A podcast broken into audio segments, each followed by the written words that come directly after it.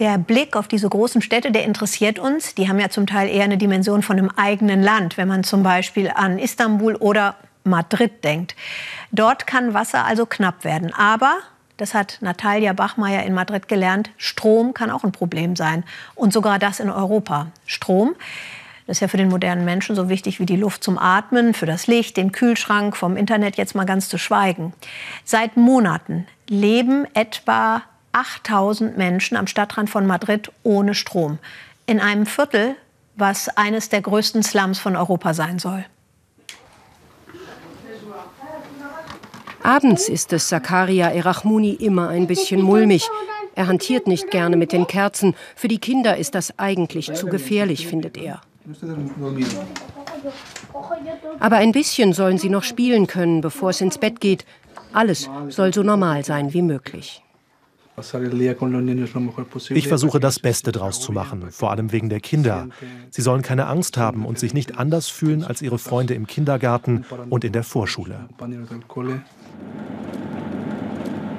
Zacharias Viertel, die Cañada Real, zieht sich 16 Kilometer durch den Südosten von Madrid. Europas größter Slum heißt es immer, aber ob das stimmt, weiß keiner so genau. Denn die Cañada ist eine illegale Siedlung. Ihre Hütten und Häuschen stehen in keinem Grundbuch. Madrid, die reiche Hauptstadt, hatte die Cañada fast schon ein bisschen vergessen, bis im vergangenen Oktober plötzlich das Licht ausging.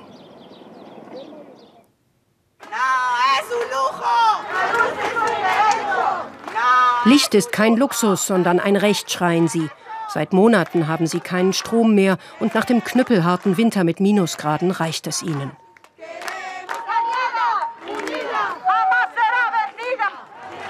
Jetzt sind sie vom Stadtrand nach Madrid gekommen, auf einmal laut und sichtbar. Die meisten von ihnen sind Migranten aus Marokko oder Rumänien, aber auch Spanier, die von der Wirtschaftskrise aus dem Zentrum verdrängt wurden. Wir haben Respekt verdient. Wir sind arbeitsame Leute und wollen ein normales Leben für uns und unsere Kinder. Wir sind jetzt schon seit Monaten ohne Strom. Wir haben die Schnauze voll. Das Problem ist, dass es für die illegale Siedlung gar keine Stromverträge gibt, also auch keine Verpflichtung, den Strom wieder anzustellen. Das hat System, sagen die Demonstranten. Auch Zakaria Erachmuni ist gekommen. Seine größte Angst, dass die Kanyada und ihre Bewohner verschwinden sollen. Ich lasse mich aber nicht vertreiben. Ich werde kämpfen. Ich gebe nicht auf.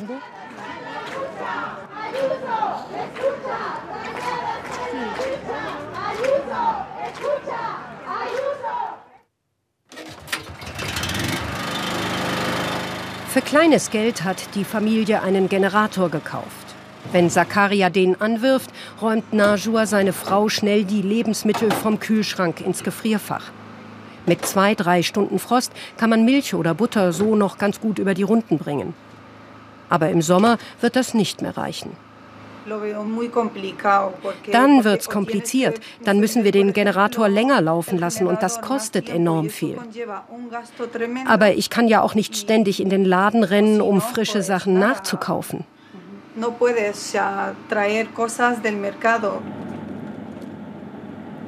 Am nächsten Tag fahren wir durch ein Gebiet, das kaum 100 Meter hinter Zacharias Haus anfängt. Hinter jeder zweiten Mauer wird hier Marihuana angebaut, haben uns Nachbarn erzählt. Die Polizei zeigt öfter mal Präsenz, tut aber nichts gegen die Plantagen. Die Pflanzen brauchen enorm viel Licht. Der Strom wird von alten Leitungen abgeklemmt, die schon vor Jahrzehnten hier durchgebaut wurden. Irgendwann kollabierte das Netz. Warum 4000 Menschen, Familien mit Kindern, die nichts mit dem Drogenanbau zu tun haben, darunter auch leiden müssen, dazu wollte uns keine der zuständigen Stellen in Madrid ein Interview geben. Selbst die Vereinten Nationen interessieren sich für den Fall. Vom Sonderberichterstatter für Menschenrechte kam ein erboster Tweet. Es ist wirklich unverantwortlich, Kinder mitten im Winter ohne Strom zu lassen.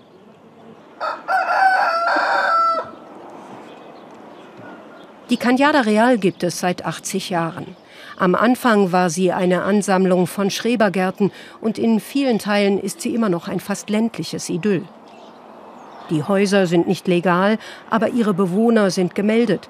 Die Kinder werden mit dem Bus in nahe Schulen gefahren. Doch mittlerweile ist die Stadt an die Cañada herangewachsen. Ein Neubauviertel nach dem anderen entsteht direkt neben dem Hüttendorf. Teile des Viertels wurden schon geräumt und immer mal wieder werden Familien umgesiedelt. Victor Palomo, ein junger Anwalt, ist häufig im Viertel und besucht Mandanten. Seine Kanzlei vertritt rund ein Dutzend Bewohner, die hier nicht weg wollen.